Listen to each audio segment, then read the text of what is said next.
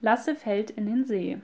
Wenn man quer über die Kuhweide des Nordhofes geht, kommt man zu einem kleinen See hinunter. Dort laufen wir im Winter Schlittschuh. In diesem Jahr gab es eine besonders schöne, spiegelglatte Eisfläche auf dem See. Eines Tages wollte Mama nicht, dass wir zum See gingen, weil Papa und Onkel Erik ein großes Loch in das Eis geschlagen hatten. Sie hatten Eis gehackt für unseren Eisschober, in dem das Eis zwischen Torfmull und Sägespänen bis zum Sommer aufbewahrt wird. Aber ich sagte, wir sehen doch die Wacholderbüsche, die sie aufgestellt haben, so dass wir uns vor dem Loch in Acht nehmen können. Und da durften wir gehen. Manchmal ist Lasse doch sehr dumm, vor allem wenn er versucht, sich wichtig zu machen. Das tat er jetzt. Er versuch, versuchte so dicht wie möglich an das Eisloch heranzulaufen. Hier kommt der Großschlitterer aus Bullabu, schrie er. Und dabei fuhr er genau auf das Eisloch zu und schwenkte erst in der allerletzten Sekunde zur Seite. Lasse, du bist wohl völlig verrückt geworden, sagte Ole. Wir schimpften alle auf Lasse, aber das half nichts. Er fing sogar an, in Schlangenlinien und Kreisen um das Eisloch herumzusausen. Manchmal fuhr er rückwärts. Achtung, schrie er, jetzt kommt er, der Großschlitterer von Bullabü. Und das tat er wirklich. Er kam und schlitterte, plumps, rückwärts in das Eisloch. Denn er war dem Rand zu nahe gekommen. Wir schrien, und Lasse schrie auch schlimmer als irgendeiner von uns.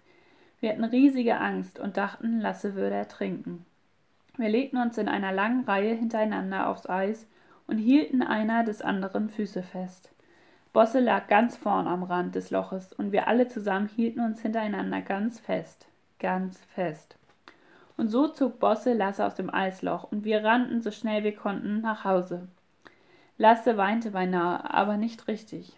Stell dir vor, du wärst nach Hause gekommen und getrunken gewesen, sagte Bosse. Es heißt nicht getrunken, du Dummkopf, sagte Lasse mürrisch. Aber wahrscheinlich mochte er Bosse trotzdem gern, denn Bosse hatte ihn ja rausgezogen. Später am Nachmittag schenkte er ihm nämlich eine ganze Menge Marmeln. Mama war ziemlich böse auf Lasse, weil er in das Eisloch gefallen war.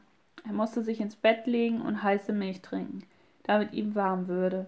Dann musste er einige Stunden liegen bleiben, um über seine Sünden nachzudenken, wie Mama sagte. Da schenkte er Bosse die Marmeln.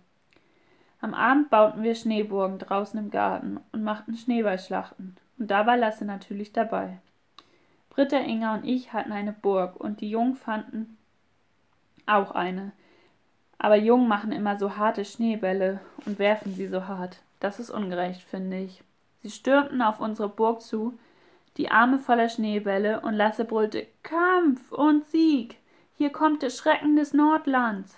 Aber da rief Britta So, so, ich dachte, es wäre der Großschlitterer von Bullabü. Da sagte Lasse eine ganze Zeit nichts.